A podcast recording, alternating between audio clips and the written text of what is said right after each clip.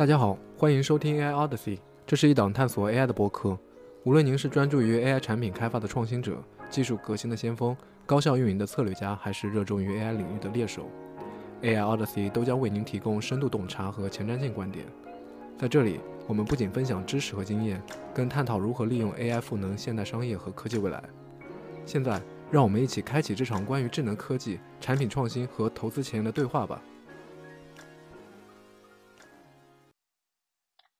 好，我是 Leo 啊。今天我们邀请 Lepton AI Founding Product Manager 于哲来跟我们探讨一下 AI Infra 相关的产品和技术。现在我们请于哲简单进行一下自我介绍，欢迎于哲。呃，大家好，我叫于哲，然后目前在 Lepton AI 负责产品方向的工作，然后在 Lepton AI 加入 Lepton AI 之前，在阿里巴巴阿里云负责这个高性能 AI 计算架构平台这一块的工作。对，啊，高性能 AI 计算平台及 AI 平台。对，然后之前在这个 RPI 就是在 Rensselaer 念这个念 IT 方向的专业。对，在自我介绍这一块，我不会不会就是不会讲的太复杂。对，希望大家。简单理解一下，就是之前干过这个 data scientist，然后之前哦，我之前写过一个软 contribute 过一个软件叫 Jupyter Lab，那个软件应该用的人人还挺多的，基本上你搞 AI 可能 very likely 避不开那个软件。对，所以然后从这个 developer，然后再转到这个 PM，然后再到这个 start PM 这样的状态。对，呃，行，那那其实我我其实这次主要是邀请您再过来，主要讲一讲就是他对 AI infra 方向的一个，无论是从技术还是、产品方向上一个理解啊。比如说，就现在而言呢，啊，比如说 AI Infra，它主要的服务的客户群体，就你们的目标用户主要是哪些呢？OK，呃，我觉得这个问题其实，呃，这个就首先这是个好问题，这个问题也很重要，然后也很难想清楚。就是你，因为你所有的 startup、所有的公司、所有的产品都要想明白，就是 customer segmentation 是什么样的，对吧？嗯，对我们来说，首先第一个我们会去看，就是市场上的 demand 是什么，市场上的需求是什么样的。那 AI 应用层开发者对 AI 平台的需求来自于，首先我们要定义就是 AI 开发者他们是谁，对吧？嗯，然后经过我自己在这个行业工作的这么几年，我大概会找到我的我我对现在这现在这一波的这个。很多的做这个 AI application developer 或者 Gen AI 的这种 AI 应用开发者呢，呃，我发现三个非常大的共同点啊。第一就是他们或多或少都是有一些这个标准的 SWE software engineering 的 background，可能以前做过 backend 或者做 frontend，对吧？对这个对这个 Go 啊、Java、Python 等等，就是语言都还是还是了了解了，就对最最基本的计算机的这个专业，它还是还是会有那个素养。啊然后，但是呢，他同时没有太多的这个 MLE，就是 machine learning engineering 的这个工相关工作经验。举个例子，比如说，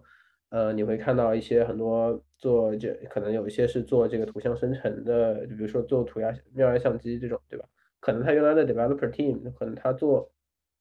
或者说，呃，像这个这个这个这个这个做做做做 search 等等各种各样的这种 AI 相关的应用，他可能并不是一个。做 GPU 相关的专家，他可能并不是一个专门做 machine learning engineering 的，但是他在他的 domain 里面有一定的这个经验，这是第一个点。然后第二个点就是说，对于他们的 preferred tool，其实很多时候他用的最多的其实是 API 或者 SDK 的方式来 access 到这个 AI 模型的能力的。对，最最最简单的，你你可以我就是我我 to my understanding，可能今年就或或者 by far 吧，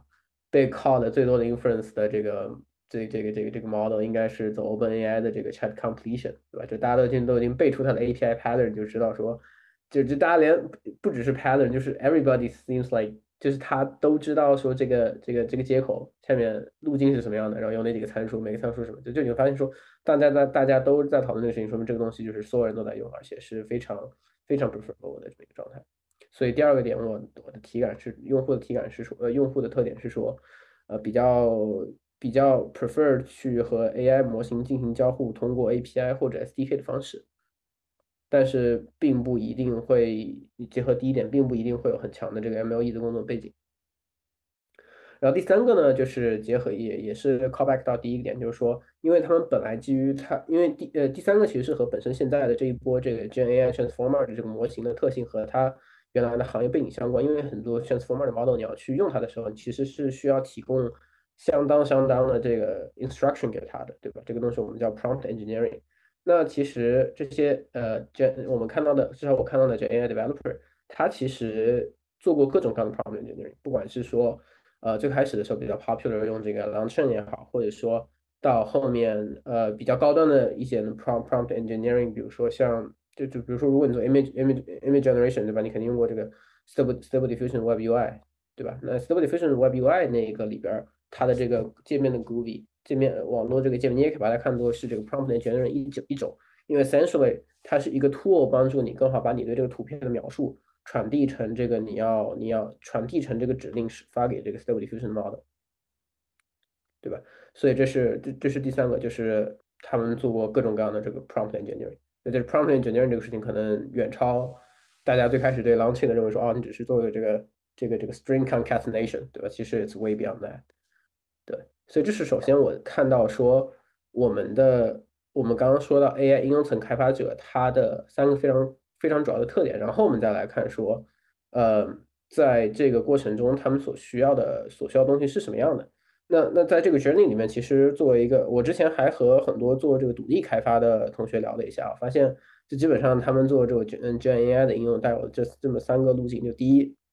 呃，而且我觉得这是一个比较好的路径，就是就是就第一，他是先找到市场的需求，因为比如说我认识一个是在原来做这个地产房地产行业的这个 developer，他原来在房地产，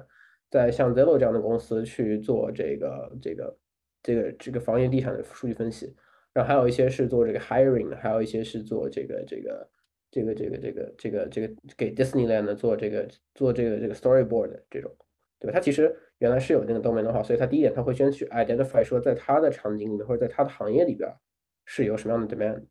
然后第二步才是说去围绕着这个 demand 去 build 一个 build 一个产品出来。当然我们也能看到很多说先先拿着技术就先拿着锤子找钉子，对吧？比如说我们先是一家。Gen AI 公司，我们先是，比如说我们先是 Pika Lab，我们先做很牛逼的技术能力，然后我们再落地场景也有啊。但是就是广大的 AI 应用开发者来讲，我看的更多的，我看到的更更 make sense 的路径是先有场景，然后再去 build 那个产品。就他先找到问题了，再来 build 这个产品。然后 build 这个产品过程中，他可能会需要说啊，我要去能够 access 这个 AI 的模型，能够低成本、稳定、高效的 access 它。然后我还要去搞各种各样周围的这些部署，比如说我可能用 GCP 或者 AWS 的这种 CDN 啊，然后标准的 backend 啊，甚至 cloud function 等等。然后最后一个 step 才是这个 iterating，然后 iterating on 它的 product 或者去做的更深。对，呃，今天 Gen AI 的这个 Gen AI 的 AI 应用开发者他需要的东西是什么？我觉得它其实是一个，就是这个路径它其实是很复杂的。然后对于平台来说，平台有很多很多可以做的地方，因为因为就像我刚提到，你除了可以做像基础模型能力的 serving，你也可以去做，比如说像 CDN 的这种提供，你也可以去做像 RunPod、Lambda Lab 这种计算能力的提供。所以我看到的是，呃，目前至少我认为在，就是如果我们把话题 narrow down 说 AI 平台、AI infra、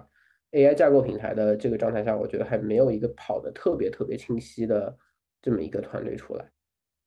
嗯。同意同意，我们之后可以再仔细聊一聊你刚才所说的，就是就是其实 AI infer 它的所覆盖的面，如果真的想做成一个特别顶级的 AI 的 infer 的这种 pipeline，其实它需要很多，在每个方向都要付出很多的 effort。我们可以过会儿来具体聊一聊每个 effort 的可能的一些操作 implementation。其实总的而言，比如说像我这样的，其实是蛮偏向于 machine learning 方向的，但是我可能对一些 software、一些 pipeline 可能不是很熟悉。像我用 AI info 的话，其实可以会弥补我呃自己去花时间去建立一套啊稳定的一些 pipeline，或者是稳定的一个部署的一个 pipeline 的一个时间。那对于那些只懂 software 的人，其实你 AI info 也可以弥补他们在 machine learning 方向的这样的一些空白。对我觉得大家都是在找自己所没有的那个东西嘛，对吧？就会发现说，比如在银行做，在 banking 做，在 insurance，在这个 crypto，对吧？做做在 financial industry 做做 Gen AI infra，它其实更多的会需要说，哦，我希望能找一个这个技术直接能够帮我 end to end 解决掉的，对吧？但是如果比如说假设你是在一些这个 tech firm，然后你再找 AI infra 的时候，你的需求会更偏向偏向一些其他的这个方向上，因为很多就是。Again，就我觉得取决于说我们目标客户的 customer，就是 customer segmentation，它是定位在哪里的。哦，我我觉得就是，呃，对于对于团队来说，或者对于公司来说，想明白做什么比想明白不做什么比想明白做什么要难很多，而且重要很多。啊，那你比如说作为 AI 的像这种应用层开发者，比如他们在开发自己的产品来说，那就你的观察，因为你肯定也会跟一些。开发者去沟通交流？就他们遇到的比较比较具有代表性的问题，现在是什么呢？大致？啊，我有一个非常，我有一个非常就是 quote unquote from 我的用户，就是他是在这个 Florida 做这种那种给小孩子做动画片的那种 storyboard。就你知道，给小孩子看动画片之前，就是一个动画片的生产是先需要有一个剧本，然后剧本之后是他那个分镜脚本，对吧？他是画那个分镜。然后以前呢，它是需要有专门的这种十几个 artist，比如说你看一部那个。呃，假设啊，假设《喜羊羊与灰太狼》有一天决定就是由这个 Universal Studio 制作，OK，或者说这个其他什么动漫，对吧？那你要你要画分镜的时候，你可能传统意义上来说，你可能会有十到二十个，或者大的时候十到二十个，小的时候可能四五个这样的全职的 full time 的艺术家，根据他们对这个剧本的理解和对于人物原型的讨论，去画出不同各种各样的分镜。比如说第一幕在这个青青草原之上，然后第二幕在这个草原上有个羊村，然后第三幕这个羊村里面有几只羊在交谈。对吧？你大概你大概要把这三幕，你先画一个 draft 出来，画个 draft 之后，才能去把它给做成一个 animation，对吧？或者说火影忍者也是 more or less 差不多这么一个状态。对，所以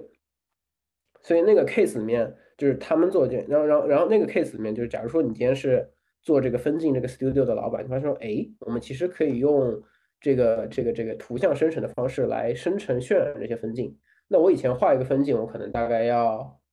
画一个分镜可能要三四个小时，对吧？然后我一集可能十五分钟、二十分钟的动画片，我可能需要这个一百到两百个分镜，那我可能一集动画片的制作成本就是三个小时乘以一百个分镜吧，三个小时呃三个小时乘以五十分镜吧，那大概就是一百五十个小时的状态。但如果我用 Gen AI 去生成这个分镜的话，我可能一个小时、两个小时我就把这个剧本的这个分镜都给渲染完了，对吧？That's pretty cool. OK, cool. Let's get started. 然后，然后这个老板下了一个这个 Stable Diffusion Web UI 啊，然后，然后 Drag and Drop，Drag and Drop，或者它 To be To be more realistic，它其实用的是那个那个 Pro 呃 Comp UI，就是另外一个更加能够让你提去操控你要做图像生成的这个颗粒度的这么一个，你可以理解为做图像生成的 Prompt Engineering 的工具，对吧？它在 Web GUI 上点点点点点，OK，cool，it works，然后生成了他想要的那个那个那那一张分镜，他说好，现在我要开始让它能。就是二十四乘七的这个，直接给它放个，就我希望能够把剧本从左边放进去，然后分镜直接从右边全给我出来，然后发现说，Well it just doesn't work，对吧？就首先那玩意儿它自己弄成 API 的时候，就 scale 有很多的问题，然后推理性能又很烂，对吧？你可能出一个分镜，很多，因为很多时候你那个 AI 生成图片，它不是说这个 one shot 就能搞定的，就比如说像 Midjourney 最开始你也会看说，它一次是给你生成四张甚至六张，你甚至可以点点着基于某几张再去继续生成。对吧？那这个过程里面，它其实是有很多 engineering 的事情在背后的。因为它它能搞得定的事情是说，或者说这 artist 他能搞得定的事情说，OK，我能够把我能够把这个 pipeline 给你调出来，但是我不知道怎么去 scale 这个东西，因为它不是专门做 machine learning engineering，对吧？那你如果是做 machine learning engineering 的，你会说，OK，我大概可能要先把这个 pipeline 给给给 fuse 成某一些这个 code，能够直接在机上执行，然后再把它包装成一个 backend service，或者把它包装成一个 job service，对吧？呃，at the same time，你把它包装成一个 job service 的时候，你可能要去面临说在 supply chain 供应链和计算机群之间各种各样的问题。那这些其实都是 way beyond 的一个这个普通 SWE 或者普通的这个 software engineer 他能够他会去他会他他能够搞定的事。大家会发现说，我今天玩这个 AI 模型很简单，但是我要 make it scalable，make it into a function，make it into a sustainable backend service，这是一个非常非常难的事情。嗯。其实你刚才给给了我一个很好的一个提示，包括你刚才所说的，其实我们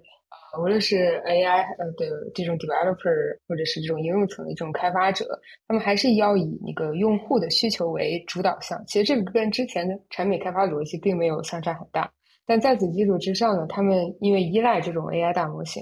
而 AI 大模型它会有很多一些不可控的地方，所以说作为某个领域的一个开发者来说，他要充分意识到这种不可控的情况下，进行一些无论是从技术上面、算法上面，还是 whatever 哪个方向进行一定的控制、有效的控制，尤其是当你的这个方向涉及到比较。敏感的一些数据，比较 sensitive 的数据的时候，你就更应该去加加强这种控制。所以这一点是现在 AI 的一个开发者应该多意识到的地方，相对于之前的一些 App 开发。所以我我我觉得，就像你说的，其实现在呃 AI 应用开发已经到了一个中场，它不是一个上上场上上半场的状态。上半场就是你很多时候你比如说二三年年初年二三年年初年中的时候，你说哇，我给他输入一段字，然后他巴拉巴拉跟我说一堆东西出来，然后这堆东西好像还是 make sense 的，还还是还是能能正常的，好像很很牛逼，对吧？你现在在做这个这个东西已经已经已经不酷了，对吧现在要做一个就是说，比如说你看那个 Sora 的那个那个发布，对吧？你要你要你要做一个一分钟的视频，然后整个东西都看上去都非常的 smoothy，对吧？效果要好，然后上下文要相关，然后这个东西要真正能用，对吧？这这其实是已经就是全非常非常全、非常非常有挑战性的状态。那我们接下来就具体聊一聊，包括 AI infer 方向的。如果有涉及到 Lepton AI 的，也欢迎多多分享，因为我其实对 Lepton AI 很多技术方向我还挺感兴趣的。当然不不用涉及到具体精密方向，就比如说第一点就是这个 performance 和 speed。就我挺好奇，就是 Lepton AI 他们现在你们现在做的这个呃 search search 的一个 speed 还是非常快的嘛？就相相对于我们普通的一些 AI 的开发者来说，现在 AI 开发者可能会比较倾向于用一个，比如说 OpenAI API，然后在一个就是现成的一个开发的框架，比如说 LAMA Index 或者是 Langchain，呃，再加上一个 AWS 给他们做一个数据的管理。但是这种多重的 dependency 呢，就会让它的响应速度会比较慢。尤其是当你的这个 query 是比较复杂的时候呢，涉及到一个任务的拆解，所以说我想请问一下，就是你你们在做 AI infer，或者说根据你自己过往的经验，你有什么比较好的方法去加速这种流程，或者减少这种 dependency 呢？嗯嗯嗯，我觉得你问了一个非常好又很敏感，然后又是很多公司核心机密的问题，对。就首先，首先就是做做优化这件事情，就是本质上就是自人类有计算以来，就就已经是一个，就已经是一个，就所有人都要面临的问题，对吧？就像我们在小学可能做数学计算题的时候，就说如果我要算一个 a 除以 b 分之一，对吧？那那那可能我我很我小学生可能我可能一年级的时候我不知道我会很笨的，我会我会我会先把一除以 b 算出来。然后我再去算 a 乘以那个乘以那个 b 分之一的东西，对吧？但你你你可能稍微读到三年级，你就说哦，其实 a 除以 b 分之一，那不就等于 a 乘以 b 吗？那那我直接算 a 乘 b 不就得了，对吧？那这个时候你已经在做一种优化了，因为你因为你当你把这个指令发给计算机的时候，你如如果你的这个 code 不做不做优化，然后你这个时候 a 和 b 它要是两个矩阵的时候，那它其实是一个非常非常昂贵的，就是对吧？你你先乘一下再除一下，对吧？这已经是两个 operation 两个 op 了，对吧？但是如果你直接是转成一个乘，你的计算时间就减少一半，对吧？这就是这这是首先我们来说什么是什么是优化，举举个例子，这这个就叫优化，对吧？因为很多很多人理解不了优化优化是什么是什么东西。然后然后第二个就是说优化优化怎么怎么做的好？我觉得呃优化就是既然就是我自己我自己在 AI AI 这个架构方向工作这么几年，我体感就是说，首先优化都不是通用的，所有的优化都不是通用的。就是通用优化这玩意儿，它就它就像这个 Walking Dead 一样，它是一个本身这个词儿，它就是 ironic，因为非常你非常就是如果你这玩意儿它能做成通用的，它早早给你做成替代功能了，对吧？如果如果你这个优化是非常非常通用的，早就早就被 merge 到这个 base 的这个 base 的这个这个这个这个库里边去了。所以优化很多时候它是个相对而言的事情。我觉得我觉得这是这是第一点。然后第二点就是优化怎么去做，我觉得就是也还真的是 case by case 去看，因为像我刚刚给你举的。就 a 除以 b 分之一，它是一个非常非常就是详细的例子。但是事实上，我们在做这个计算的过程中，其实它与它的复杂度和各种各样的这个 pattern 其实完全是不一样的。所以我觉得做这个做这个 performance 的优化，呃，就比如说像 search 的那个点，就第一个就是要非常理解整个事情是怎么发生的，从计算机。科学的角度去理解，然后第二个事情是去理解这个业务侧进来的流量，这个这个这个流量的这个这个这个模式，这个 pattern 它是什么样的。然后如果这个 pattern 它是非常 sustainable，如果这个 pattern 是非常有规律的，那我们其实可以是对它去做优化的。比如说像一个开发者，他现在用 Launcher 或者 Llama Index，那你你觉得就是有没有一个更好的方法，就是大不了我就不用这个开发框架，我自己去写一个。嗯。然后你说你提的第二个非常好的点就是优化它重要吗？优化需要说，就是我觉得这个也是，就它一定要一定要抛弃 Launching，一定要抛弃这个 Llama Index 去做优化吗？我我觉得在百分之八十到百分之九十的 case 里面，它其实都无所谓，其实不重要。就是选择那个场景比选择那个性能要重要很多。优化其实是一个中后期的这么一个事情。对，所以我觉得这两个东西并不会有直接的关系，因为就像就像也不能说不会有直接的关系吧，就是如果嗯，如果你觉得 Launching 也好或者 Llama Index 也好，在 Prompt Engineering 上提供给你非常好的这个适用性，然后它的性能也还不错，那是没有问题，对吧？但如果你觉得它做 Prompt Engineering，它 Pre-processing，它预处理的时间巨长，对吧？它它一会儿给你加两个 string，一会儿给你加两个 string。那那那，然后你的用户又是一个这个时间敏感型的，那也许你要去想一想，想一想这个这个优化的问题。呃，我我不知道这个问题涉不涉及到你们的机密哈，就是我最近看了一下你们的那个 repo 叫 Search with Lepton，对吧？就是如果我是一个开发者的话，我现在不想用 Launching，啊，我可以用你们的在你们的 Search with Lepton 那个 repo 之上去进行我自己的个性化的开发吗？嗯。嗯，你说的，你说的，你又提了一个非常非常好的问题，就是就我觉得这是一个非常，就可能就是因为我自己在这个行业里边，我会说啊，这两个就是完全就不是一回事儿，就 it's like comparing apples to bananas 这种状态。对，但是但是既然你这么问了，而且你是一个非常这个行业专家的这么状态，还你这么问，我就我就我就我就我觉得就说，嗯，那看来大家对这个问题的这个，呃，就就这个问题还是非常非常容易 confuse。那首先。首先，Langchain 本身它做的事情，它是一个做做 prompt engineering 的提示词工程的这么一个框架嘛，对，它能够帮你去做各种各样的组合，它里面包括了做这个 RAG，就是 retrieval augmented retrieval retrieval augmented generation，对吧？就首先它会帮你包装一下，说你我先帮你召回哪些上下文，然后再把它塞给模型，然后出来模型之后我再给你回给你，对吧？甚至说它的 RAG 加上 state machine 能够让你变成一个好像上下文有上下文对答的这么一个机器人一样。对吧？那那那那那那这个是这个是，呃，怎么说呢？嗯，就这个是这个是 Launching 所做的事情，对吧？就是用户你先塞一个 keywords 进去，他帮你找相关信息，然后找完相关找完呃，或者说就是你找一些方式找相关信息，然后再塞给某一个外塞给某一个外部大模型，拿到结果然后再返回给你。这个是 Launching 在中间所干的这个事儿，它其实是就你的你的 input 到大模型输出结果之间，它都有各种各样的这个。这个这个 template 的 code 就帮你帮你搞定，对吧？然后呃，如果你看 Search with Lepton 的话，那首先那个东西真的就是我们的一个周末一个周末写出来的，就是就一周五晚上的时候吧，我一同事跟我说，哎，于总，我们自己搞个这个 Search Engine 吧。我觉得说啊，你这看来这需求还还是不够饱和。他说没事，这属于 side project，然后真的就一个周末写完，也没也没有一个周末嘛，基本上就是一个一个一个晚上写完，就就但是就是。就是在那里面，我们也或多或少的实现了这些狼群所做的事情。但是你提到说，如果能能不能把这个东西 customize 成一个你自己想要去想要去用的这个东西来做你自己的搜索引擎，我觉得，呃，首先 A 可第一个可以，不管你在 LangChain 上做这个东西，还是在那个 Search the Lepton 上做可以。但我第二，我不认为他们两个是互相冲突的或者互相替代的商品，尽管。你如果从 input 和 output 上看上去好像是大差不差，然后第三，我觉得定制取决的前提是说，你认为这玩意儿的定制复杂度高不高？就是，就什么东西，所有东西你都是可以拿来自己定制的，只不过有些东西拿来定制复杂度比较高，有些东西拿来定制度比较低，对吧？因为像狼犬，它其实除了做 search 之外，它还有很多很多其他的这个做 prompt engineering 的这个场景，所以你可能。读它的读它的源码的时候要看的比较多，然后 search with Lepton 我们就做的比较简单，可能要看的比较低，做的比较少。那你看上去好像这个这个这个做做定制或者说自己做改动的成本就比较低。哦，然后我们也确实看到了，就是更轻量、更简单，代码越少，用户越喜欢这么一个状态。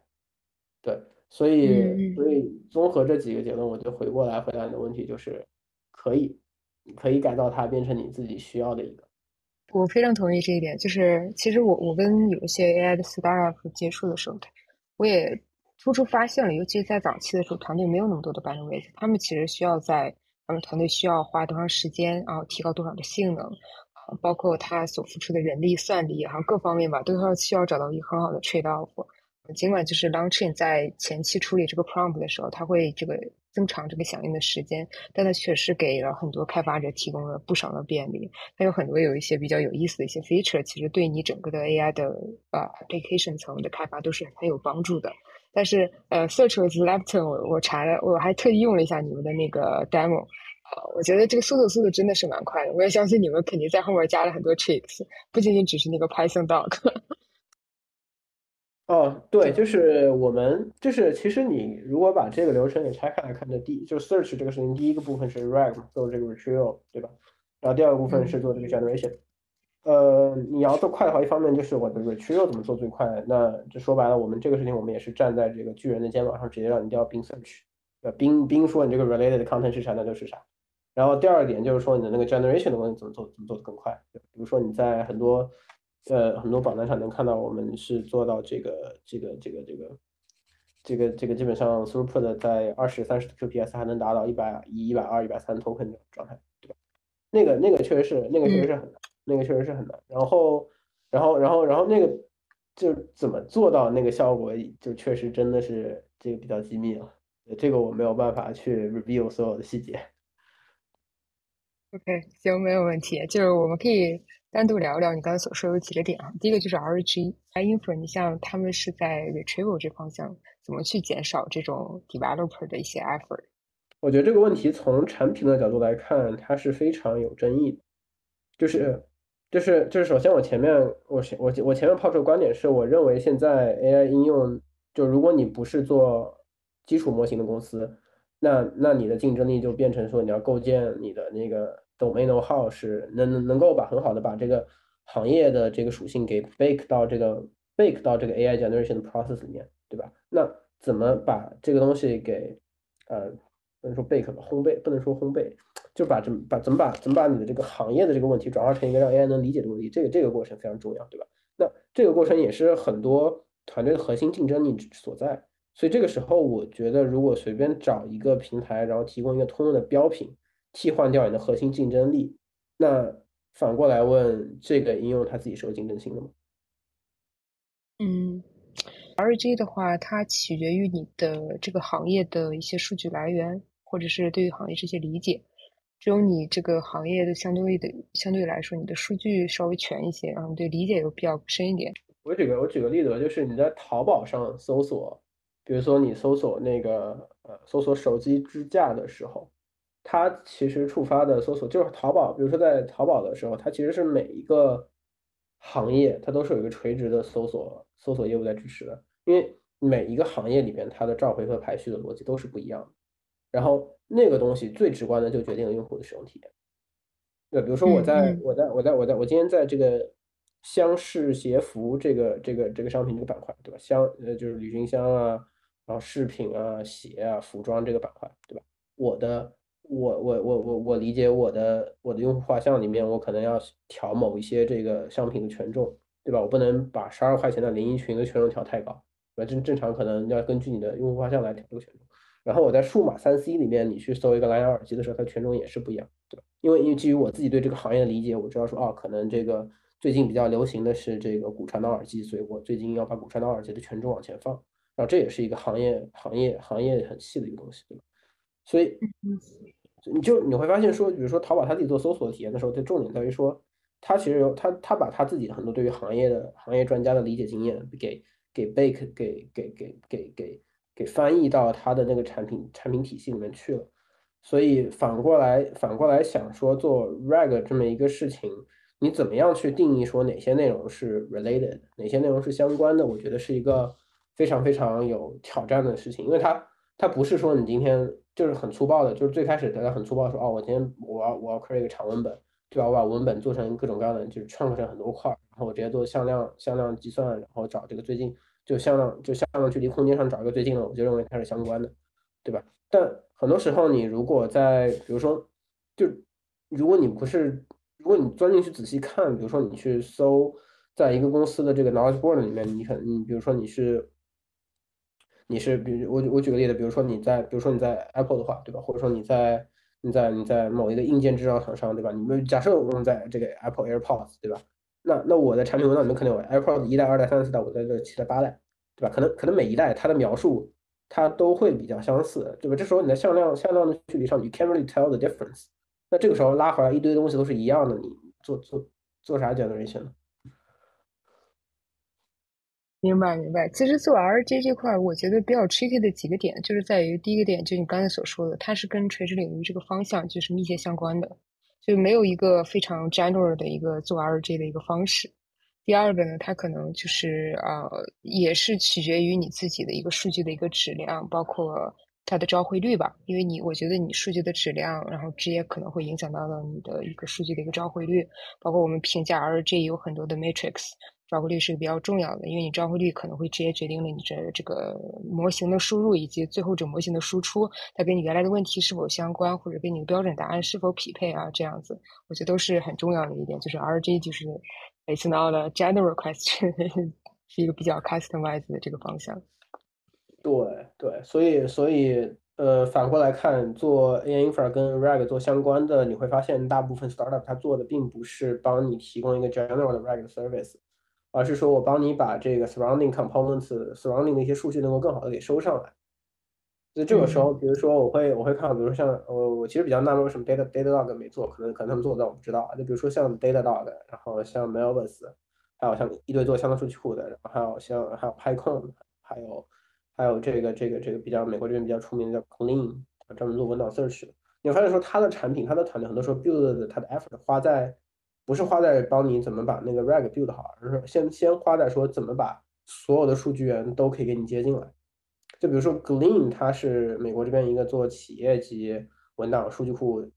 查询的文档，就文档就是文档文档快文档查询，然后加生成的这么一个一个团队或者一个公司，然后它的营收非常做的非常好，然后我觉得它特别好的一个点是，它基本上你把你在美国这边你能想象到所有的数据源都把你接完了，比如说 Salesforce、Jira、GitHub Issues、Datadog，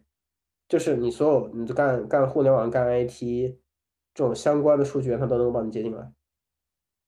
然后给你清洗的，给你清洗的很好，然后这是一个非常有用、很很有，就这是一个最 foundation 的、最最最最基本、最基本的事情。然后再往上去 build 这个 rag，或者说 build 这个他们这个 domain domain specific 的搜索引擎，其实就是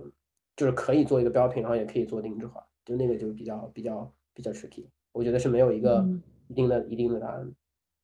嗯。除了这个 RG 啊，prompt，其实我还想问一下，你们最近有更新一篇 blog 是关于 structure output，就你可以讲一讲这个 feature 对于这些用户的一些效果吗？就实际上来说，你们啊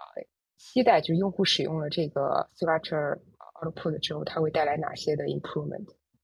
嗯嗯嗯。就是这个 structural，呃，我们这个 feature 叫 structural decoding，然后这个是我们在针对呃 LLM 的 L，呃就是语言模型类去提供的这么一个 add-on 的功能。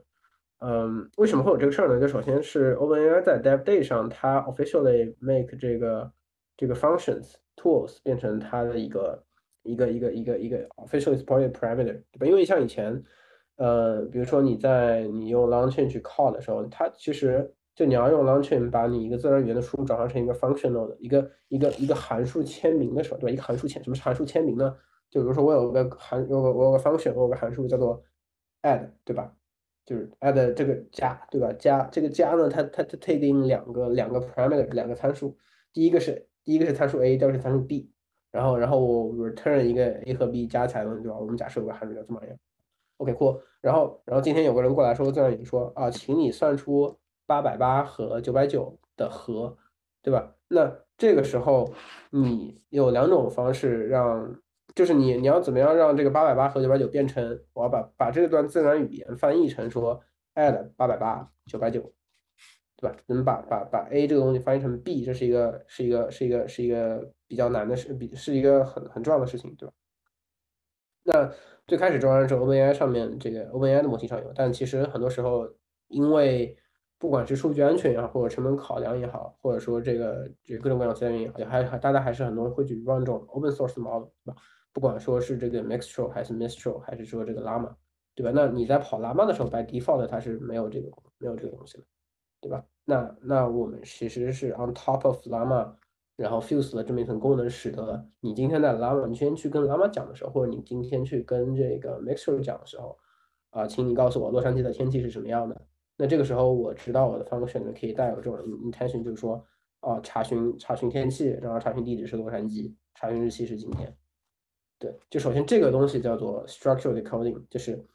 就是结构化的 decode 的结构化的解码用户的输入，然后把它变成一个常见的这种函数输出，然后我可以再把它 pass 给某一个这个函数去调用。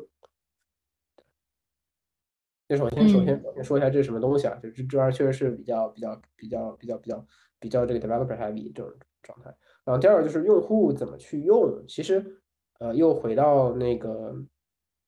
又回到场景里面，就是当用户的输入很多时候是自然语言的时候，呃最近比较火的一个一个一个一个一个 AI 的方向是说做，包括这个 G P GPT 是开了以后，大家也发现说很多都是做这种呃人工人工陪伴，对吧？或者说智能陪聊，或者说。我不知道你有没有玩过那种什么养纸片人的小游戏，对吧？你跟某一个虚拟角色谈恋爱，对吧？然后这个时候你给他下了一些指令，然后假设我们 supposedly 我们在玩一个呃恋与制作人吧，对吧？然后假设就你比如说你在恋与制作人的时候，你你你你你去选不同的对话选项，它会有不同的这个图片给你，那这是它 preset 预制好的。那假设你今天你跟恋与制作人里面角色说，我希望你买一朵花给我，对吧？或者说我希望你买一杯牛奶茶给我，那这个时候我们。希望就是 structure decoding 能够把它转化成用用户的 intention 是要生成，就我们可能要生成一张图片，然后这个图片里面要有哪些东西呢？我会我会把你用，就是我会把你意图给 pick 出来以后，把那关键关键的这个这个这个这个参数给拉出来，对吧？那我会知道说哦，我要生成就是意图是生成图片，然后图片内容大概是需要有一杯奶茶，这种这种状态，因为你可能可能他要跟你对话的这个机器人，它可能有不同的功能能支持，对，有一些是能够。帮你去这个跟你去继续向量，有一些是生成一张图片给你，有一些是增加系统一些好感知等等。对，所以 structured coding 它的使用场景更多的就是说怎么把非结构化输入变成一个结构化输入。嗯，我觉得这个还是蛮有用的一个 feature。其实对于啊一些真正做 application 层的话，它其实需要一个相对来说你刚才所说的结构化的一个输出，这样方便。它去做更啊更简单更简单的一个 deployment，对吧？就是你如果非结构化的话，它其实做 deployment 其实也是比较难的事情，因为它是输入的 data format 各种各样式的。啊，第二个呢，我可能会觉得就是受限于现在的，你觉得它对于 output token 的 limitation 会有一些帮助吗？比如说，如果你的 output 的 to token，比如说限制在八千以以内。但是如果你不是用这种结构化的输出的话呢，它可能会说一些废话，或者是说一些不重要的一些话，从而导致你的呃总的 token 数会超过你的 limitation。但如果你相对来说结构化输出的话，它可能会把这个 limitation，就是你输出的呃 token 去限制在这个 limitation 之内。嗯，我觉得这是一个可以看见你用它的地方。对我觉得，但我觉得这也属于属于就是。你刚说也属于这 prompt engineering 里面的里面的一个部分之一，我我觉得是是一个思路。嗯嗯，OK。其实除此之外，我其实还蛮想问一下，就是你所了解的，就是我们现在做一些 inference optimization，尤其在 GPU 方向，就大致有哪些方向呢？就无论是从呃 cluster 方向，还是从算法层面上。嗯，对，我觉得做做优化其实。就首先优化本身，它就是和和那个，它就是一个很玩花活的这么一个一个状态，就是就是你越墨守成规，你越优化不出任何东西。对，同意。嗯，对。那那一般来说，思路思路上，基本上首先我们要能够理解整个整个计算过程发生了什么，然后再来看说，在整个计算过程内有哪一些。可以被用得上的计算带宽没有被打满，比如说我看说这一个这一个 clock 这一个 CPU 周期或者说这一个 GPU 周期里面，我可能就十六个计算计算的计算的点里面可能只有四个或者五个是被用上的，对吧？那那那一种就就你怎么样去 fill fill 这个，一方面就是我怎么样把这个机器给拉满，然后另一方面就是我怎么减少计算的量，对吧？所以基本上做。做优化，呃，当然知乎上有更多更多更多的内容啊。就是据我了据我了解，你基本上就在在 process 之内做优化，基本上做这个量化减脂和这个蒸馏。这啥啥叫量化呢？就是说我本来我本来要算的是这个 FP 幺六这个数据数据类型的，对吧？呃，floating floating point sixteen。那那那这个要算的东西很多的。我想说，哦，我是不是直接把它变成一个 int 八的或者 int 四的数据类型，我就可以减少很多计算量，对吧？这这是一种。但但它一定会影响我的模型效果。那这个时候你要看出这个量量化之后，它是不是效果对效果的影响你是不是能接受？这是第一个思路。然后第二个做这个减脂，啊，简直就是说 我这个模型里面有一些 branch，我其实是可以不需要去做的。which 我觉得在像 AI 状态里面，大家都不会去懂这个事儿。就因为反正那个模型你弄过来以后，你的 structure 你不太会改，基本上都在改 weights，那简简直也没啥好剪的，对吧？然后还有一个蒸馏，嗯，这块我就不是特别特别确定了。就蒸馏，我感觉我自己我职业生涯经历用的不是特别多，对。然后这个是 in process，对吧？当然。当然，然后在这个 in process 里面，其实除了这个模型的 compute 之外，还有很多是看它的各种这个计算的 workload 和计，特别是访存，就访问，就是就 storage access，你怎么去怎么去优化，或者说你是不是可以做一些 cache，就其实，嗯，我觉得优化就就像当然优化这个东西，就是越是墨守成规，就是越是啥都优化不出来，然后没有一个特别标准的 guidance。但是从技术方向上来讲，我觉得一个可以看。一个可以看的是计算计算计算把计算的这个 utilization rate 打打打上去，另一个是降低访问外部和远端存储的这个频率。比如说，现在很多的一些 AI infer 公司，可能它更注重的是你刚才说的，比如说第二点，就是减少这个 data cache 这个访问的次数。因为它本身它是做 AI infer，它可能更 focus on 在 engineering 或者 software 领域上的一些 optimization。但如果像当像如果是对于一些模型的一些具体的算法的一些优化呢，有些公司它会自己去做，比如像 Together AI，它会自己去做一些模型的 inference 这些优化。那有些公司它可能就不会做，就你怎么去看这个取舍的关系？它可能会跟哪一个具体的一些模型部署的公司去合作，而不会自己去做一些模模型深层次的优化算法。我觉得你说的是一个非常好的，又提了一个非常好的、非常难难回答的问题，对。就是，就是首先我觉得要看就是优化的目标是什么嘛，对吧？优化的目标最后还是为业务服务，但你做不做这个优化，取决于你对这个业务有没有信心。嗯，很多时候我们做优化是我们相信这个业务它一定会 scale，或者说它一定能被用得起来，所以我们会去做这个优化。就是你做不做优化，取其实嗯，很多时候不是一个技术问题，是一个产品或者商业问题。然后，然后第二个点就是说，你做不做优化，它如何影响到你的客户侧？就是我觉得优化本身它是一个非常这个 pattern specific 的，就是就是你要你要就是就就比如说像背包问题，对吧？如果你已经预知你未来五百个任务的这个计算模式是什么样，那你优化可以做得很好。如果你你只能知道下下两个，那其实比较比较确比较难做优化。所以这也取决于你的。就是你对业务的，就是做优化的时候对业务的掌控程度，因为就不确定性比较高的时候，你其实也没什么、没什么、没太多优化可以去可以去整。呃，因为本身我在公司也是做偏向于模型优化的嘛，其实优化方法其实蛮多的，就很多人在发一些 research paper，但如果它的这个优化方法对于你整个组，包括整个公司的产品线，没有一个很好的可以 scale up 的一个点，那我们可能就暂时不会去做这方面的优化。但如果你这个优化方法看起来没有很难，但是很快的去 scale up 或者是 integrate 到具体的产品线当中，我们就会愿意去付出这个时间和精力去做这件事情。其实我很同意你刚才说的第二点，对，对，对，这应该是第一点和第二点结合在一块儿。我觉得优 优化是一个挺挺 tricky 的方式。除了优化，就是包括刚才我们所说的这种 performance 的一些细节，我们可以就再聊聊，比如说偏向于软件层面一些设计的一些 feature。你比如说啊，像 Left AI，你们设计就蛮好玩的一个 playground，包括那种 Web UI，就可以简单介绍一下吗？啊，呃。怎么说呢？就是据我以前的从从业，就以前我在从以前我在以前我在中国工作的时候，我觉得说啊，中国的这个公司都是就是非常非常惨的，就反正你做什么别人抄什么，因为因为因为因为人很多嘛，对吧？功能你能做我也能做，对吧？那那那你你你你你做了我马上就抄，对。然后我发现来了美，在美国的话，大家就是大家抄的更快，对，就中国的抄还是比较仁慈的，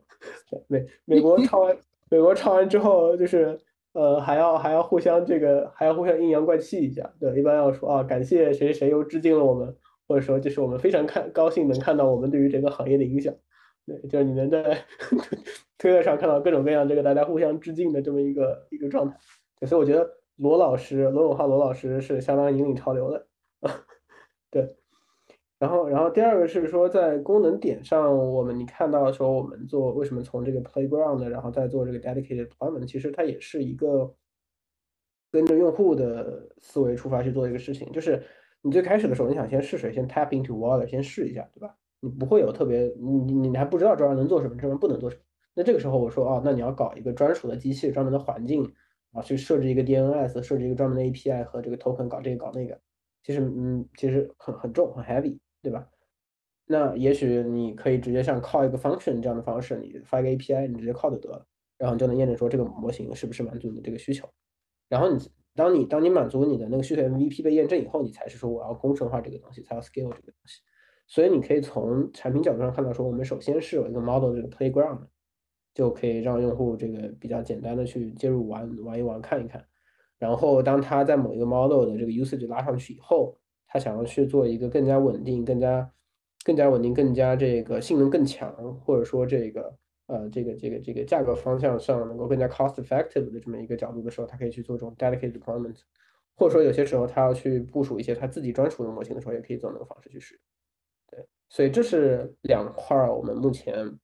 比较能外界能看到的产品形态。当然，我们内部其实还有，比如说在平台除了你能部署模型之外，我们也支持你去这个 fine tune 一些模型，也支持帮你去做一些这个模型开发环境的支持和一些这个任务的支持。对，就基本上其实过了 playground 之后，所有这个 AI 开发者在去做 AI 过程、AI 应用过程中会需要的这些 components，我们基本上都 cover 这么一个状态。因为举个例子，比如说你做这种图像生成，其实你第一个会用的非常高高频的产品就是 Q。对吧？因为你本身这个图像生成这个事情，它是一个超过 very likely 可能就超过这个十秒、二十秒。那这个时候你用一个 synchronous 的 HTTP 长连接去 call，其实是不那么不那么 make sense 的。那很多时候你要把它转成一个这个呃一个一个 job，对吧？它可能不是个离线 job，不是个天级别的离线 job，而是一个近线 job。对，那可能 Q 是你经常会用到的，或者说这个 KV Key Value Store，对吧？等等这样那样的东西。就你当然永远，但你永远都可以自己做，对吧？但是我们其实给用户提供一个更加 accessible、更加 easy to use 的。嗯，对，除了这种比较啊 easy to use 的这种 Web UI playground 之外呢，你们还有尝试，比如说做一些啊模型推理的这种可输出、可视化的那种输出或者是控制之类的一些界面吗？比如说让大家充分的。aware 到我的模型运行到怎样的 status，然后数据处理的进度啊，或者是 output 的一个状态。我觉得，我觉得刚刚你提的问题里面有有一个点，我要我要 echo 一下。就首先我们做的，我们在优先级上友好程度，先是就是 Web UI 我们是做的挺友好，我们但我们可能友好，我们友好其实会花很多时间去做我们那个 SDK 和这个 Open 呃和 Open API 的那些东西，因为对于开发者来说，那个是他们每天 daily routine 会用到的东西。就是这这这也是大部分人可能就是第一眼你会看不到，然后然后过一段时间你才会看到这么一个状态。这这是第一，这是第一个。对，就是然后然后第二个点就是呃，像你说的呃，我们这个东西叫做这个这个这个模型部署服务的服务的可观测性。然后服务可观测性，它和以往我们做普通的这个 backend 的这个思路又是很不一样的，因为。普通你做这个网络，比如说你去看 AWS，你开了台 EC2，你登上去看它那个面板，你去你会发现说它的它的 metrics 指标很多都是呃跟机器相关性更多一些，对吧？那很多时候大家会需要专门去搭一个业务看板的指标，但是对于 machine learning 的这个 workload，对于 AI 的这个 workload 来讲，其实可观测性是一个是一个比较比较新的这么一个状态。那大家会看的第一个点就是业务指业务业务比较。业务体量比较重的，比如说像 QPS 和这个 response time，对吧？这两个是非常非常非常高优先级的事情。然后再是这个机器本身的 workload，这里面也包括了 GPU 的这些 workload。甚至如果你的这个机器或者你这个你的这个 deployment 下面用的是一个多卡的实际是你你你会想看到说每个卡每个进程大概是什么一个状态。所以这里面我们基本上就是把呃，我们也是我们目前产品这个 ramp up 的过程也是以这个按优先级排按优先级排序。再往前去推进和做的这种状态，就是我我个人认为这种东西的可观测性，你也是可以做的无底洞，就是就像优化一样，就是我们我我可以做，就然就你想想弄，我可以弄很久很久，但但是就是 good enough 是一个，就什么什么什么认为它什么时候是一个 good enough，我觉得是一个很 tricky 的点。回回到你刚才所说的一个点，就是 API 那个点，我我也是忘问了。比如说，像从 API 设计角度上来说，基本上用户再用几行 code 就可以把自己的模型部署到一个云端，然后使用 Lepton AI 的一个 Photon，对吧？Build up with Photon，然后呃，基本上他们需要有 where 哪哪些点呢？就是我需要，比如说输入哪些些呃 customized 这种 argument，去使用你们这个 field lines coding 部署啊。这个这个是一个。很有意思的问题，就是我们在设计 Photon 这个概念之初，就是的，就是基本上就是你原来本地怎么运行的，远端也怎么运行，所以他们基本上不需要额外理解任何点。对，就这个是我们我们设计的第一 principle。对，除非有些东西是你必须在远端才能弄的，比如说这种你要 access remote storage 或者你要 mount 一个 file system。OK，fine，那那你也我们甚至甚至这种东西我们也都已经支持了，说你可以像在本地操作一样去操作它。使得你的 code 是不需要做更改的，就是尽可能降低这个 switch cost。嗯嗯嗯，这这很棒，这很棒。因为我现在用很多一些 AI infer，包括公司内部的，我觉得它这个 switch 到另外一个 infrastructure 上，我们需要额外的去 onboarding 的一些 task 就蛮多的。我我其实作为开发者来说，我挺烦的这一点。如果还是有一个比较好用的 API，可以帮助我减少。这种 effort 我觉得会非常好，让我把更多的精力放放在这个 machine learning 算法层面上。对对，就我觉得就是深深度理解 the art of doing nothing 是非常重要的。对，是的。其实我刚才想问你，就是增强对这个模型的一个可控化的一个输输出啊，包括这可视化的一个输出啊，呃，包括加强对模型的一个控制。其实我是想问一下你们具体的这个收费模式，因为我觉得这个收费这可。这个性价比也是很多 developers 非常想考虑的一个问题，就是我大约需要用你们的 GPU 或者是 API 用花多少钱呢？然后实现怎样的功能呢？所以我想问一下，你们现在大致的一个收费模式是什么？收费标准是什么？嗯嗯嗯嗯，了解了解。你又问了一个非常非常好的问题，就是就是关于 pricing，这是一个 这是一个谈谈谈十个 podcast 都不一定能讲得完的东西，我觉得。呃，首先我们 pricing model 是基础的这个 basic plan，然后再加上这个资源的费用，这个是很 standard。那基础的 pricing plan 就可能每个月的这个我们的这个 standard 就是我们 basic 是零块钱，然后 standard 是一百，然后基本上呃过过几天就降到三十了，然后 and 还有这种 enterprise 的这个 support，对吧？然后这是 plan 的价格。然后还有一个是这个这个这个这个这个这个基础资源使用量的价格，那这一块我们状态也就还是 pay as you go，对吧？你用多少算多少，你用多少资源资源算多少资源资源，你用多少存储算多少存储，你用多少网络算多少网络，这么一个状态。对，然后然后然后可能大家会比较关心大头说你 GPU 到底多少钱，对吧？你 GPU 到底是两块钱一个小时还是三块钱一个小时，对吧？那是不是三块钱到了两块我就要 walk away 了？对吧？就是比如说今天，啊，就今天这个 Webson 三块，然后然后另外一家竞品两块，然后他直接 walk away 了。我觉得这是一个我自我们自己要 be well aware of 的事情。就如果我们今天做的东西是一个标品，是一个非常标准的产品，就就 water 就是水这种东西，对吧？你你既然说水就是云计算，以前阿里很喜欢说这个云计算是未来的水电煤，水电煤嘛，对吧？Fine，如果你是做的非常非常标准的标品，那你基本上就是会变成进入基本上不可避免的进入成本成本价格战。对，但事实上，就像我最开始说的，我不认为 AI 架构到了一个标准的标品的这么一个状态。嗯，你说的很很有道理。就对于你刚才提到一个点，就是这个 AI 架构的标品啊，因为从我的角度上来说呢，我觉得 AI infer 相对于其他的来说，还是有一定的一个开发的一个小的标准的。就你刚才我们刚才所提到的，无论是从模型的部署、数据训练、inference，以及到最后可视化，其实这对于 AI infer 的 startup 在早期来说是一件比较不错的事情，因为他们在开发自己的产品线来说，相对来说还是有一个 sense，说我该往哪个方向去使劲。但是不好的一点就是这个竞争压力会比较大，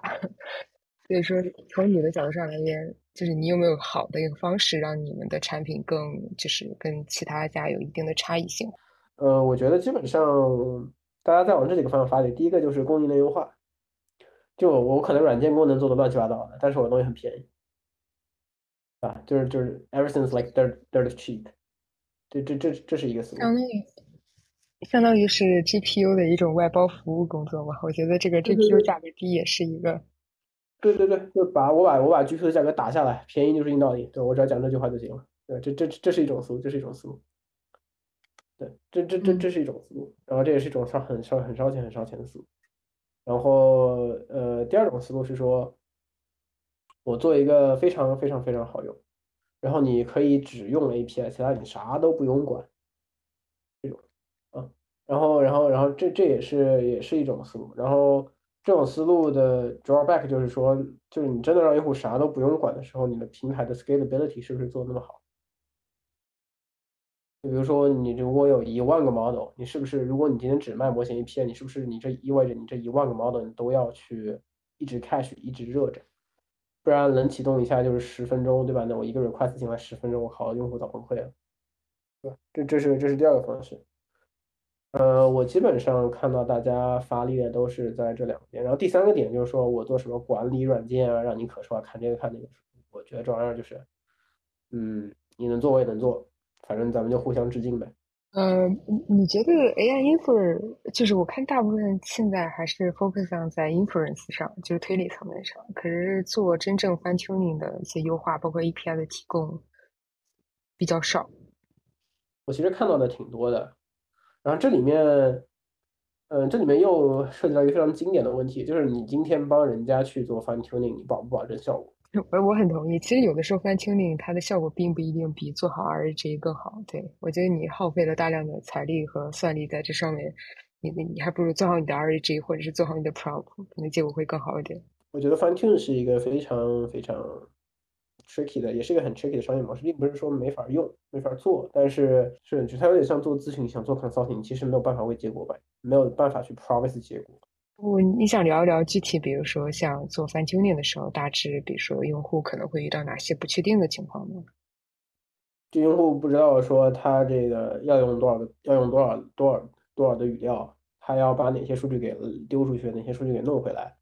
而是不是应该他在人工去合成一些新的数据？他到底应该选哪个 base model？他到底这个每个 training 这个 step 应该怎么选？然后这是这种就是超参应该怎么调，对吧？说就说实话，这样我不觉得有一个就除了多试之外，我觉得没有没有特别直接的这个 shortcut。说实话，嗯，对，就从模型的选择、数据的选择、training 的 recipe 啊，包括用几张卡，这些都这些都是个问题。我认为。不是在这个方向之前做过的尝试，或者不是这方面的 expert 的话，他其实训练不好一个大语言模型的。嗯，对，我觉得，我觉得 fine tune 其实是一个门槛很低、天花板很高，然后效果其实非常难以保证的状态。就是我们做了很多的 fine tune，然后我们也尝试了很多各种各样的 case，就有效果是好的，有效果是不好。但说实话，to be honest，我没有办法保证说我在第一 case 上能用的东西，在第二 case 上一定能用，因为它数据集很多时候都长不一样。对，exactly。OK，那我们就最后聊一点，就是你比如说，你认为就未来，比如说短期两到三年之内，AI infer 可能会有几个比较 promising 的一些发展方向？嗯，我觉得第一个在于，哎，我觉得 prom 你怎么定义这个 promising 的发展方向呢？我感觉这是一个，这是又是又是一个很大很大的问题，我可能只能就抛砖引玉，随便聊一聊。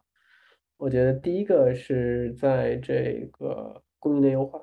这是一个非常，这是一个长久且一直都客观存在的问题和话题。就是你所有的所有的模型推理，你都离不开底层的供应链，对吧？这是第一个事情，就是供应链优化。然后第二个是基础能力的这些优化，就比如说你像像你前面提到的，像基础能力，因为它很多时候你去用这种模型性能优化等等，对吧？它其或者说效果性能优化，很多时候是依依赖于，比如说你的 cache 做的好不好。或者你能不能自自动的去 configure 一些这个 optimization 的 pattern，对吧？所以我觉得第二点在于说本身平台基础能力的这个这个这个问题。就比如说就比如说 cache 这个事情，你能不能做到叫让用户没有任何体感去去用起来，其实是很难的。对，然后第三个我我觉得是一个就永远都是话都让都话都已经说烂了，然后我也我我我我还是再说一遍，就是。这种多模态多模态模型，其实 Sora 就是你看 Sora 的那个状态，其实已经有点那么个意思，就是能够去把你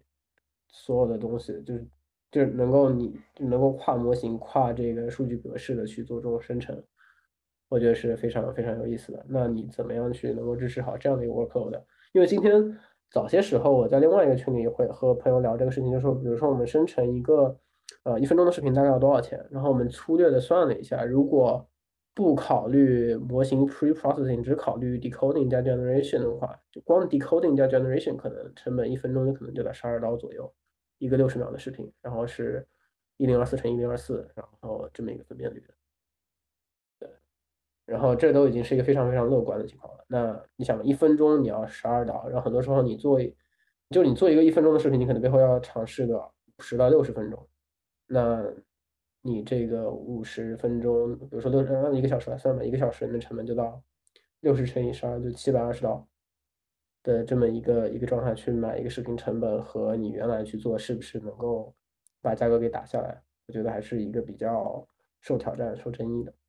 嗯，其实你刚才说的那一点，我之前也忘跟你继续聊了，就是关于多模态这个方式，因为刚才聊的可能更多的，比如说是像大语言模型。像这种纹身图啊，尤其是纹身视频，就是现在这个 Sora 这两天刚刚上，呃，我觉得这个可能更涉及于你本身模型生成这一方向的一个 inference 的一个加速，当然也涉及到你这个 inference 怎么 deploy 在跟你的 GPU 这 kernel 很好的去 compatible，也可以会去影响你最后的一个速度，主要是这两点。比如现在之前我看到你们的 Web UI 上也有一些 Stable Diffusion，还有一些 LCM 的一些 deployment。像 LCM 其实相当于在 Stable Diffusion 的基础之上加速了一个图片的生成的速率。那这个时候它可能会减少一些硬件上的成本。包括现在的 Video Generation，你可能 OpenAI 发了这个一一分钟的一个 Video Generation，可能之后呢，我们再生成一一分钟的 Video Generation，可能会用更少的一个时间或者是更少的一个成本 GPU，whatever 是因因为答案是 OpenAI 他们自己做的一些优化。我觉得这个都是一个非常非常好的一个发展方向，因为我觉得这个可能更涉及到一些算法或者是模型层面上，包括算力层面上的一些优化。对，嗯，我觉得多模态还是一个，呃，我觉得它还是一个没有被攻克下来的这么一个 milestone。对，我觉得是，无论是从你数据，我觉得多模态，首先你从数据的标注、数据的清晰，呃，模型的选择，你都要甚至是如果需要 fine tuning，我觉得这这些都是一个非常大的 challenge。所以它跟单一模态其实差别还蛮大的。对对对对对，是，特别是我觉得现在如果大家都用 control net 的思路去做这个多模态的这个视频生成的，我觉得这就是一个笨办法。对，是的。是的，行，我们今天就大致就聊这些，就感谢玉哲的时间，然后我们可以之后再继续聊。好，谢谢玉哲。好，谢谢，拜拜。感谢您收听本期 AI Odyssey 的播客。如果您喜欢今天的内容，请分享给您的朋友，同时也欢迎您在常用的播客平台上留下宝贵的意见和反馈。我们将继续为您带来更多有趣的话题和嘉宾，敬请期待。再次感谢您的收听，我们下期节目再见。